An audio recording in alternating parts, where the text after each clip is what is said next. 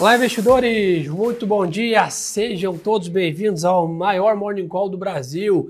Eu sou Gerson Zanorenz, estou ao vivo aqui no estúdio do BTG Pactual, começando a semana ao lado do nosso grande analista Lucas Claro. Meu. Bom dia, Gerson. Bom dia, pessoal. Vamos semana lá. passada, semana melhor, Menos né? pior, né? É, vamos, vamos, ser, vamos ser otimistas, Gerson.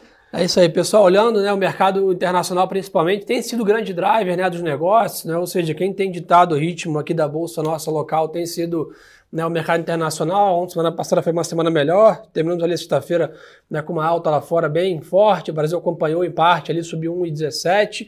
E vemos essa semana aqui o mercado começa meio misto, tá? O que quer dizer isso? Né? O mercado sem grandes né, direções, né? os Estados Unidos caem um pouquinho, a Europa praticamente de lado, né? está vendo mercado refletindo alguns dados aqui da China, principalmente nessa madrugada, né, mostrando todo esse impacto negativo do Covid-0 lá, né, foram 11% de queda né, das vendas no varejo, é, além disso, 2,30% de queda na produção, 2,80% na produção industrial, reflexo aí, né, a China está com uma política de extrema, né, é, vamos dizer assim, restrição social para tentar ter zero casos de Covid ali né, no país. Bom ponto ação, eu acho que agora é olhar para frente, né, mais uma vez, vieram dados ruins, é, bem abaixo do consenso, bem abaixo do que o mercado esperava, mostrando né, mais uma vez essa, toda essa, essa decisão de fechar tudo ali da, da China, esse, esse lockdown, como que isso impactou ali no, no, no último mês.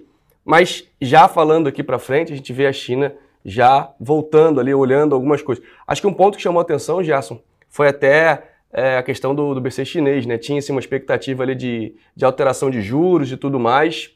O BC falou, olhou, falou não, vai continuar desse jeito. Isso aí frustrou um pouco os mercados, mas por enquanto, Gerson, até já adiantando um pouco, lá fora 0 a 0 né? É, os mercados da Ásia também não fazem grandes movimentos, né? Como o Lucão falou, o PBOC, que é o Banco Central né, da China, não é, cortou os juros, porém, né, injetou 100 bilhões aí de yuans, que são praticamente 15 bi de dólar, né, ou seja, ainda né, dando liquidez para o seu mercado, mas talvez o que está animando o mercado, né, olhando para frente, como o Lucão falou, é alguns sinais já né, de flexibilização desse lockdown. Né? Então, olhando para frente, o mercado já tinha feito um ajuste negativo recentemente, se só você olhar minério de ferro, você percebe isso, né, olhando esses dados que iam vir negativos, né, agora fica realmente a questão toda para frente, né, onde o mercado vai entender essa flexibilização, essa volta da economia chinesa ao, à rotina comum. Então, isso é o que a gente tem que monitorar é, para frente. Temos aqui o mercado também está de lado, né, para se olhar juros aqui moedas, então praticamente dólar não se mexe, deixa Y de lado Caraca. aqui. Aí, o 10 anos americano também ali com uma leve alta, 2,92, sem grandes movimentos também. Segunda-feira de menor volume, né, tradicional nessa volta é, do final de semana. E, Lucão, os commodities também não se mexem muito. Né? Petróleo praticamente 0,30 de queda aqui, 110 dólares, que é um patamar bem elevado né, para commodity. E minério de ferro ali, cobre também, né, com uma leve alta, mas nada que traga também muito impacto. Mas foi como você comentou, né, sem dúvida, olhando a semana retrasada, para os últimos né, dias aqui, a gente teve uma melhora né, no sentimento aqui na, na confiança. Né? É, bom ponto, e, e, até já comentando ali sobre, sobre aproveitar o, o gancho lá de fora, a gente vê a gente teve um, um digamos assim, a gente está na beira né, de, de entrar num bear market, ou seja, de entrar no mercado de baixa, né, que é 20% acima. Você pega o topo e você olha lá do topo até uh, o momento, se você estiver caindo baixo de. Se tiver com uma queda maior do que 20%, você já, já pode considerar é, que a economia, que a economia, que a bolsa, na verdade, independente do índice que seja, já entrou ali no, no bear market. Então, é, chama atenção, é um ponto onde geralmente o pessoal também, né, até chamando atenção, Semana passada a gente comentou isso é, sobre uma possibilidade de estar numa, até do, olhando para o Ibov, até de uma, uma, região de suporte, né? E aí lá fora também. Então assim, a gente tá, tá todo mundo naquele vai ou não vai entrar num, num, aqui num tem uma coisa né? técnica ali, né? Onde você acaba trigando ali mais no nível de stops aqui, etc. Se isso né, acontecer. Então, acho que é um bom ponto para a gente é, monitorar, apesar do mercado já ter tido uma queda significativa desde o seu último topo Perfeito. lá, o mercado ainda né, especula, dado que ainda tem bastante né, decisão na mesa, principalmente no mercado internacional, quando se fala de juros nos Estados Unidos. Então, acho que a luz amarela ainda segue ligada lá fora. E, Lucão, para a gente ficar de olho na agenda, né, temos aí hoje né, índice de atividade aqui, o Empire State né, Industrial de maio, né, lá fora, presidente do, do Fed de Nova York, John Williams, também faz discurso agora, daqui a pouquinho, 9h55, horário de Brasília. E ao longo da semana começa a pegar mais fogo aqui né, a agenda. Temos PIB da zona do euro e vendas no varejo né, e produção industrial nos Estados Unidos ao longo da semana. Na quarta-feira tem inflação no Reino Unido e na quinta tem seguro-desemprego, que é o tradicional dado né, nos Estados Unidos, e inflação CPI no Japão. Então, terça, quarta e quinta a agenda pega fogo no mercado internacional. O grande debate atual do mundo, sem dúvida, é esses CPIs aqui, que são os dados de inflação, né, de que, que como é que o mundo está tratando aí essa pressão inflacionária global. Né? É bom lembrar mais uma vez, pessoal, não é só Brasil, né? Às vezes a gente olha aqui é, a situação do preço, por exemplo, dos combustíveis, e aí a gente acha que é uma coisa local. Não, não é, é uma coisa global. E outro, outro ponto, já assim, essa semana você falou, né, de fato, tem aí dados bem importantes, mas se a gente olhar as duas últimas semanas, está tá bem tranquilo, né? Porque né, teve ali inflação na semana passada, teve payroll, teve um monte de coisa aí nas últimas semanas, então. Essa semana em si, né, a gente vai ter uma agenda razoável, mas bem menos né, animada do que foram as últimas duas semanas aqui, como o Lucão comentou bem. Teve PCA aqui no Brasil, né, CPI lá fora, teve a super quarta. Né? Então tem, é, sem dúvida, na parte macroeconômica de dados e de balanços, a gente vai ter uma semana agora, pelo menos, mais calma né, nessa, nessa diretriz. É até bom para o mercado dar uma, uma digerida no que, no, na, na, quantidade de informações Sim. que veio, bom para dar uma respirada. A gente já olha, até falando um pouco do nosso, do nosso IBOV, a gente viu o IBOV parando ali numa zona de suporte, ali na, no gráfico semanal, numa média de 200, das últimas 200 semanas, a gente faz uma média, parou por ali, começou a respirar. A gente tem alguns pontos mais para cima, Gerson, e o fluxo da semana passada não foi ruim, não. Tá? Foi um fluxo bom, veio principalmente os últimos dois dias ali de recuperação, foram dias é, interessantes. Então, a gente, claro, a gente está muito, é, se a gente pegar aí um, comportamento Bolsa Brasil e comportamento Bolsa lá fora, a gente, dessa vez, a gente está muito próximo. Né? A gente está andando ali. Digamos que o problema dessa vez é o mesmo, né? Sim. Então a gente está andando muito próximo.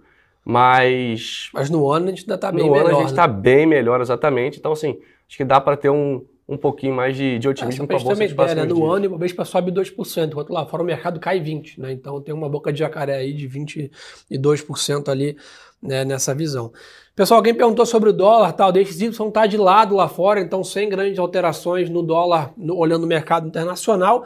Aqui no Brasil, nossa visão é que o câmbio vai ficar próximo desses patamares aqui né, por um tempo, né, navegando entre os 5,20 e o 4,80 ali em cenários pessimista né, e otimista, até que esteja uma visão mais clara de juros nos Estados Unidos, mas sem dúvida a gente tirou um pouco de estresse aqui. Sexta-feira o câmbio né, realizou. Né? Já até viu alguns dias a bolsa caindo aqui, mas o dólar de lado. Ou seja, né, essa nossa percepção de uma Selic de 3,25, que é o que deve acontecer aí na reunião do mês que vem, protege bem, né, cria um escudo ali, um, um diferencial de juros para a nossa, nossa moeda. Né? Perfeito, Gerson. Acho que é isso aí mesmo. Não tem muito motivo para ir muito além desses 5,20, né? não, nesse, não nesse momento. E fluxo, toda vez que a gente chega por ali, a gente vê que o fluxo ele dá uma. O pessoal, não sei se com medo do próprio Banco Central, que já, inter, né, já entrou algumas vezes aí ao longo dessas últimas semanas e, e tudo mais, mas de fato o juros ele tem. O, o juros, perdão, o dólar ele tem, tem, tem ficado ali em torno desses 5,10, 5,15. Pessoal, aqui, é, terminando aqui o giro internacional, tá, o Bitcoin também né, mostra uma leve queda hoje, 30 mil dólares, está bem né, estável nesse patamar, chegou a perder esses níveis de semana passada, testou 28 mil dólares lá, mas sem dúvida a cripto está junto com os demais ativos de risco lá fora, né, sofrendo essa turbulência internacional aqui, essa alteração de alocação em portfólio aqui, saída de ativos de risco, entre aspas, aqui para ir para renda fixa americana ou para compra de moeda, né, que é o dólar no caso. Então, basicamente, tivemos alguma aval um pouco a mais na semana passada ali com as questões das stablecoins e tal, mas sem dúvida a cripto também, né, sofrendo essa, essa vol aí geral né, nos ativos. A gente teve a questão também de uma, de uma criptomoeda ali que virou pó, né? Então foi a Luna. Isso aí também trouxe um pouco mais de. Acho que se a gente em alguns momentos fala que o mercado de fato ele é, ele é irracional, né? E nesses momentos a gente vê como que a emoção ela, ela, ela atinge aí os players. A gente viu um, uma, um pânico geral dos mercados de cripto despencando né? E aí, e aí muita gente defendendo mais uma vez, né? ideia, né, Gerson? Defende antes, depois entende. É isso. Então, a gente viu as, as stablecoins que, em tese, são para ficar no mesmo, digamos assim, né, valendo, por exemplo, a stablecoin do dólar, um dólar é, é uma stablecoin, né, na verdade a gente viu chegando a 50% de queda, né? então algo meio que é, bem diferente do que a gente já viu anteriormente, mas vale chamar atenção, mais uma vez, Gerson, para a volatilidade é, das criptomoedas. Boa, pessoal, indo para o Brasil aqui, falar um pouco aqui da nossa terra, né? A gente está vendo, só para deixar um panorama, essa semana bem vazia de indicadores aqui no Brasil. Né? Então, como nós tivemos aí PCA, decisão né, taxa de juros do Brasil nas últimas semanas, é bem animado, temporada de balanços pegando fogo. Agora a gente dá uma semana bem mais né, vazia aqui na parte de indicadores, então vamos aí acabar refletindo mais o mercado internacional, como eu já comentei, tem produção industrial, vendas no varejo da China, né, etc. A gente está né, vendo hoje o WZ lá fora, também praticamente de lado, acompanhando os mercados internacionais, como o Lucão falou, a gente tem tido uma dinâmica bem parecida, né, seguindo bem aqui nos últimos meses a gente teve janeiro, fevereiro e março o Brasil descolando do mundo, né? E basicamente abril e maio a gente está andando junto, né, com o mercado global para cima ou para baixo, né, nessa dinâmica de, de preocupação de inflação internacional como um todo. Então a gente vê a DR da Vale aqui caindo 0,30, Petrobras sobe 0,50, mas o volume que, que tem ali nem dá para ter uma, uma noção da tendência, o mercado realmente abrindo de lado. Né? Lembrando, o Banco Central não vai publicar hoje BCBR, né, que é a proxy do PIB aqui, e relatório Focus, que é né, marcado para toda segunda-feira, dado a greve ainda dos servidores do BC, né? então ficamos sem esses dados aqui. Né? Hoje temos aí três da tarde, balança comercial de maio, mas que sem dúvida né, não é uma grande um grande indicador. Para ficar de olho, temos a participação do Bruno Serra, né, que é o diretor de política monetária do BC, às 11 horas da manhã, em algum evento que pode fazer né, algum preço aqui na, na curva de juros e no dólar, é bom a gente ficar né, de olho nisso. Além disso, né, Lucão, vimos ali no final de semana intenso de noticiário sobre Petrobras. De novo aí, né, os debates sobre reajuste de combustível, reajuste do diesel, né, falas do, do, do, ministro de Minas e Energia, falas do presidente Jair Bolsonaro, também né, posicionamento do presidente atual da Petrobras. Então, como sempre ali, né, esse assunto tem gerado burburinho, estresse, mas se a gente olha a performance do papel, né, tem se mostrado resiliente, né, Lucas? 3,66 na semana passada, Máxima histórica. Máxima histórica. Se, olha, eu vou até tirar o zoom aqui um pouco para ver se é, mas eu acho que já, já chegamos lá, Gerson. É, estamos lá. Então acho que isso vem mostrando aí né, um pouco do comprometimento, né, vamos dizer assim, da empresa é, é, é, manter uma paridade. Lembrando, né, ainda tem uma defasagem gigantesca entre o preço da gasolina lá fora e a praticada aqui no Brasil, são quase 20% de diferença. Né? Então acho que esse é um bom ponto para a gente manter no radar, mas que sempre gera volatilidade né, no papel e no mercado. Então o petróleo está estável, deixa um pouco menos né, preocupação nisso, mas sempre traz burburinho. Né? Exatamente, e tem essa questão, né, aquele negócio, o pessoal me pergunta muito, nossa, como é que está a Petro? Petro, graficamente, bem bonita. Qual é o problema, qual é a situação é, ali, falando único exclusivamente de preço de Petrobras?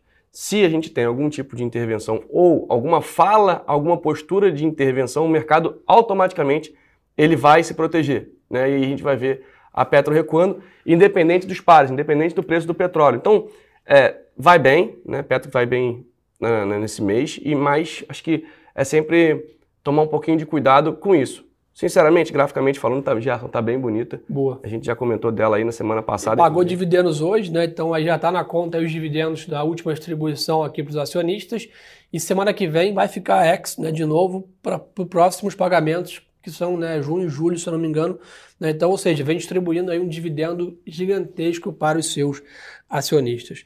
E Lucão, temporada de balanço está se encaminhando para o fim, mas ainda não acabou, né? Então hoje temos resultados da Magazine Luiza, que é uma história importante para a gente olhar aqui no varejo, Eletrobras, Rapvida, IRB, Banco Inter, Ambipar, entre outros. Então temporada de balanço ainda está movimentando. Nesse overnight, sai o resultado da Raizen, da Anima, Cosan, né? Então teve bastante, M Dias Branco também, Cirela, Semig, Áurea Energia, então tem bastante empresa divulgando números aqui ainda nessa semana. Óbvio que o ápice aí, né, o topo da temporada de balanço já foi semana passada, mas ainda tem um, um restinho aqui de, de empresas para a gente monitorar, né, Lucão? Não, tem, tem um restinho, você foi, você está sendo legal, né? Bastante empresa aí, é bom para a gente ficar de olho, vai fazer preço, né? Aquela segunda, onde geralmente o mercado dá aquela respirada para entender o que vai acontecer, agenda apesar de cheia, não tão relevante quanto nas últimas semanas. Então, isso aí, nessa né, temporada de resultados, vai fazer preço. É bom a gente ficar de olho. E já tem algumas dessas empresas já até surpreendendo aí, conseguindo recuperar né, um pouco do que perdeu aí, principalmente nesse mês, nesse, nesse, nesse mês de abril, que foi bem, mas já são Sim, bem ruim, né? Sem dúvida. E pessoal, um bom ponto para a gente ficar de olho, está na quarta-feira agora, dia 18, o TCU, no né, Tribunal de Contas da União, vai voltar a analisar a privatização da Eletrobras, que é um assunto aí que está né, bastante em voga, a expectativa ali talvez de junho de um avanço mais concreto desse movimento, que pode trazer algum ânimo aí para o mercado de capitais em geral né, aqui no Brasil. E a Petrobras anunciou ao longo também do final de semana, em fato relevante, que não tem conversas com o CAD sobre a mudança na política de preços dos combustíveis. Né? Então, que seria positivo aí né, para o papel. O que o pessoal está querendo saber aqui é... Solte as perguntas aí, turma. Obrigado pela super audiência aí. 440 pessoas com a gente no Instagram, 1.300 no YouTube. Obrigado demais aí pela confiança de começar a semana com a gente. Boa. Manda um aviãozinho pros amigos aí, manda o link, compartilha esse nosso encontro aqui. Esse é o maior Morning Call do Brasil, graças a vocês que estão com a gente todos os dias. Só perguntando de Magalu hoje. Sem dúvida, um dia típico aí, difícil acertar a tendência com essa divulgação do balanço. Né? Então a gente até viu o setor de varejo se recuperando bem ali na, na sexta-feira, né? Magalu, Via Varejo, Renner, né? todas as empresas ali, é, Natura, subindo bem ali na sexta-feira. O setor está extremamente amassado, né? vamos dizer assim, com uma grande queda, alguns papéis, se não a maioria, abaixo né, de níveis da pandemia, mas esperando aí essa decisão de juros aqui no Brasil, vamos dizer assim, acho que junho, talvez, se o Banco Central terminar esse ciclo que pode dar um, um bom respiro aqui para o setor de varejo, que depende muito ou se não, depende exclusivamente da atividade nossa aqui no Brasil, né, Lucão? Exatamente, o varejo, Gerson, ainda está numa situação bem complicada, principalmente quando a gente olha é, uma, né, algumas, na verdade, das queridinhas aí do mercado, a gente viu a própria Via também sem conseguir se recuperar, a Magazine Luiza, estão ali num cenário bem complicado, perdendo algumas zonas de suporte, então ainda um fluxo vendedor uh, atuando aí sobre, sobre essas ações, mas eu, eu concordo com você, eu, eu já deixo eu, eu brinco ali com, com o pessoal que quando em algumas ações elas começam a ficar muito descontadas e é hora da gente botar lá no radar. Sim. Talvez não necessariamente o momento da gente comprar, mas eu já estou de olho aí, é, já vou até abrir para o pessoal, que o pessoal acompanha a gente na sala lá, sabe, já estou de olho em algumas construtoras. Legal. Já estamos de olho no setor de varejo. Até porque, né, se a gente for pensar até em operações mais de curto prazo, em alguns momentos, quando a gente tem uma queda muito forte, geralmente a gente também tem uma correção interessante, dá para pegar aí um, um pouquinho de, desse retorno, né, Gerson? Boa, show de bola. É, mas o pessoal está querendo saber aqui, é, a turma está perguntando é, do câmbio, já comentou um pouco sobre isso, tá? Então, nossa visão que o dólar vai ficar nesses patamares né, atuais. Lembrando que nós temos eleições aqui no Brasil no final do ano, então a gente começa cada vez mais ganhar noticiário sobre isso. Né, junho aqui começam né, um pouco mais firme, né, as propagandas eleitorais, rádio, televisão, é, os, os, candidatos oficialmente aqui da terceira via, etc. Então, com certeza, né, cada dia que passa, esse noticiário ganha mais importância. Né? Óbvio que Certamente. juros e inflação tem varrido o mercado, mas a gente vai começar a comentar isso né, cada vez mais quando começar a fazer mais preço, né, é, vamos dizer assim. Mas o pessoal querendo saber aqui. Acho que até um Ah, ponto. bom ponto, Lucão. O pessoal ah. perguntou do fluxo. Quem segura a gente ainda é o, é o investidor estrangeiro, né? não pessoa física ainda tem saída. Né? É, o fluxo ainda é, ele, ele foi bem negativo em abril, a gente vale, vale chamar atenção. Né? A, a gente está olhando aí algumas coisas para tentar entender o, o, motivo desse fluxo todo. Não só né, o fluxo ter vindo, a gente entende que seja muito por parte dessa questão de diferencial de juros, né, Gerson? Então, o gringo olhando para cá, a bolsa descontada, é, a gente tinha uma série de coisas é, positivas, digamos assim, para essa entrada. E aí Sim. a gente teve um momento ali em abril de um pouco mais de preocupação ao redor do mundo. Saiu aqui um, um, um fluxo bem forte, mas a gente ainda continua com um fluxo bem negativo é, em maio, então a situação ainda está bem complicada. Acho que a gente ficar medindo aí para ver se de fato esse, esse, digamos assim, o ralo, se a gente consegue fechar esse ralo o mais rápido possível para que o investidor estrangeiro fique aqui e segure a bolsa nos patamares atuais e aí a gente tenha daqui a pouco quem sabe, o, o investidor local voltando. Novo, né? É, acho que de novo, né, talvez essa percepção aqui dessa, desse fim do ciclo da Selic em junho, e aí o mercado já vai começar a especular né, do início do corte de juros lá no ano que vem. Isso vai começar a animar talvez de novo a pessoa física que entrar na bolsa.